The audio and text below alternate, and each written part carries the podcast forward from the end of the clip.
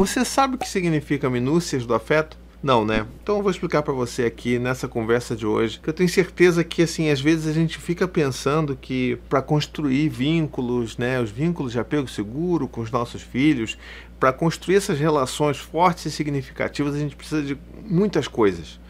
E eu gosto de dizer que o que a gente precisa mesmo são dessas minúcias do afeto, que eu vou explicar com toda calma e vou contar inclusive o que é uma das maiores minúcias do afeto atualmente aqui comigo e com uma das minhas filhas, que é a Maia. Mas fica aí que antes eu preciso te dar um recado. E o meu recadinho para você aqui que está ouvindo esse podcast ou assistindo o podcast no, no Spotify, né? É aquele recado de sempre. Poxa, me ajude a divulgar esse podcast por aí. Tenho certeza que você conhece pelo menos uma pessoa que vai gostar de conhecer esse meu conteúdo. Então vai lá, me ajuda. Verifica também se você já deu cinco estrelas no meu podcast, já avaliou, porque isso faz uma diferença tremenda para novas pessoas conhecerem meu podcast também, tá legal? Pois muito bem, o que, que são essas minúcias então? Minúcias, né, são aquelas coisas pequenas, são os pequenos detalhes, são aquelas coisas do dia a dia que a gente vai construindo, aquelas pequenas histórias, os pequenos detalhes da nossa relação com os nossos filhos que a gente se sente bem fazendo e isso também faz com que os nossos filhos se sintam bem, porque né, do outro lado ali eles vão estar se sentindo amados, vão estar se sentindo ouvidos e importantes. Então, assim, são nessas pequenas, esses pequenos detalhes, sabe? Não são nas grandes viagens, nos grandes passeios, nos, nos grandes aportes emocionais que a gente vai fornecer. É ali, no dia a dia, naquele detalhe, naquela, sabe, aquela pequena tradição que você construiu com seu filho de 3 anos, de 4 anos. E aí, para te dar um exemplo bom, eu vou contar uma das grandes minúcias que eu tenho. Grandes minúcias, faz, é até engraçado falar. Mas é uma das mais importantes que eu tenho hoje com a Maia. O que, que acontece? Que na verdade foi passado de filho para filho. Só que antes eu preciso contextualizar você, né? Porque assim, todos os meus filhos estudam na mesma escola. Ou seja, Dante, Gael, Maia, Cora. Cora acabou de entrar, está em processo de eh, adaptação escolar. Nesse exato momento que eu estou gravando esse vídeo, está sendo um processo muito tranquilo, muito bonito de ver a, a Cora construindo novas relações. Inclusive, se você quiser que eu fale um pouco sobre esse processo em si, comenta aqui que eu conto um outro vídeo sobre isso também, tá bom? Mas vamos lá, voltando às minúcias. Acontece que todos eles estudaram e estudam na mesma escola. Isso significa que eles passaram pelo mesmo trajeto, porque eu sempre levei eles para a escola desde que eles eram pequenininhos, sempre fui eu que levei eles para essa escola, tá? E uma coisa interessante é que assim, a escola em si ela tem duas unidades, uma unidade num determinado lugar aqui perto de casa que é a educação infantil, né? ou seja, a pré-escola, a parte da creche, fica num lugar, e tem uma outra unidade que é onde tem o ensino fundamental, o ensino médio e tudo mais. Beleza. Dante e Gael já estão nessa outra unidade, mas eles já passaram pela unidade de educação infantil. E esse caminho é um caminho muito peculiar para ele, para esse lugar da, da educação infantil.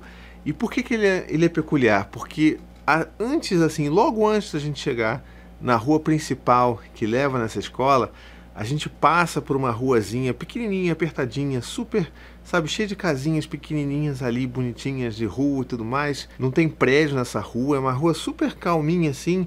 E justamente por ser uma rua extremamente residencial, ela tem quatro quebra-molas você aí que talvez não seja do Rio de Janeiro, talvez você entenda como lombadas, né? Então assim, são quatro lombadas. Eu vou falar que é lombada porque né, eu sou carioca, então vou falar que é lombada porque se eu falar lombada eu vou ficar confuso aqui. Então tem lá os quatro quebra-molas, beleza? E esses quebra-molas eles são muito diferentes um do outro. Dentro desses quatro, pode ser uma coisa que eu tenha criado na minha cabeça, essa percepção, mas a minha percepção é que o primeiro é pequeno, o segundo é mais ou menos, o terceiro é grande e o quarto, ele sempre foi completamente qualquer coisa. ele sempre faltou um pedaço, ele era meio torto, meio de lado. Então, cada quebra-mola era diferente entre si. E eu criei essa pequena minúcia de afeto, que é essa pequena tradição, ou seja, um momento muito específico da minha manhã em que eu tô levando os meus filhos para a educação infantil. E isso aconteceu com Dante, aconteceu com Gael e agora está acontecendo com a Maia. E eu vou dizer para você, eu anseio por esse momento, porque a gente às vezes está fazendo as coisas, sabe, muito no automático, a gente não percebe o que é está acontecendo e não aproveita aquilo com os nossos filhos. Então o que, que acontece? eu tô com a Maia, porque ela é a última que eu deixo na escola, né? A Cora ainda tá adaptação, ela tá indo com a mãe. Então, assim, hoje a Maia tá lá no carro comigo, é a última que eu vou deixar na escola. E a gente sempre passa. Antes de virar nessa ruazinha dos quebra-molas, a Maia já falou: Ô pai, é a rua dos pula-pulas, porque a gente chama de pula-pula. Né? Apesar de sermos cariocas, a gente criou essa nossa relação aqui. É a rua do pula-pula. Opa, foi muito bom, filha, vamos lá. E a gente fica, já, já começa a brincadeira. E aí eu falo: E aí, Maia, qual que é o primeiro pula-pula? Qual que é agora? Ela: Ah, agora é o pequeno. Então, beleza. Então vamos lá. Um, dois, três e. Ô, ô. E a gente dá essa brincadeira com o carro quando pula, né? Ô, ô. E aí, e aí, filha, agora? Qual que é o próximo? Ela, é o mais ou menos. E aí, vamos, tá pronta? Aí ele, ela fica, né? E tá pronto, papai? Tô pronto. Vamos lá. Um, dois, três e. Aí, uop, uop. E aí a mesma coisa acontece com quebra-mola grande. Ela fala, quebra-mola grande! E a gente vai, uou, uou. E aí o quarto quebra-mola, que é esse todo né, faltando um pedaço. E o carro, quando ele passa por esse quebra-mola, ele não pula assim, né? Ele pula, opa, naquela coisa toda. E a gente chama carinhosamente esse de pula-pula maluquito. É o último pula-pula, né? O pula-pula maluquito ou pula-pula maluquinho. Tem essas duas variantes, mas é sempre assim, é sempre uma festa. Né? E agora, Maia, qual que é? É o pula-pula maluquinho. Ótimo, então vamos lá. Um, dois, três e. E a gente nem faz o, o, porque isso é do, né, do, do quebra-mola normal. A gente faz um uou, uou, porque eu vou para um lado, vou para outro, ela vai para o lado, vou para outro. E a gente sai dali daquela rua rindo, achando engraçado. Acabou, agora vamos para a escola. E a gente chega na escola e faz todo aquele processo. Ela entra na sala, a gente se despede e pronto. Para você, pode estar parecendo uma coisa boba, né? Talvez, pensando assim.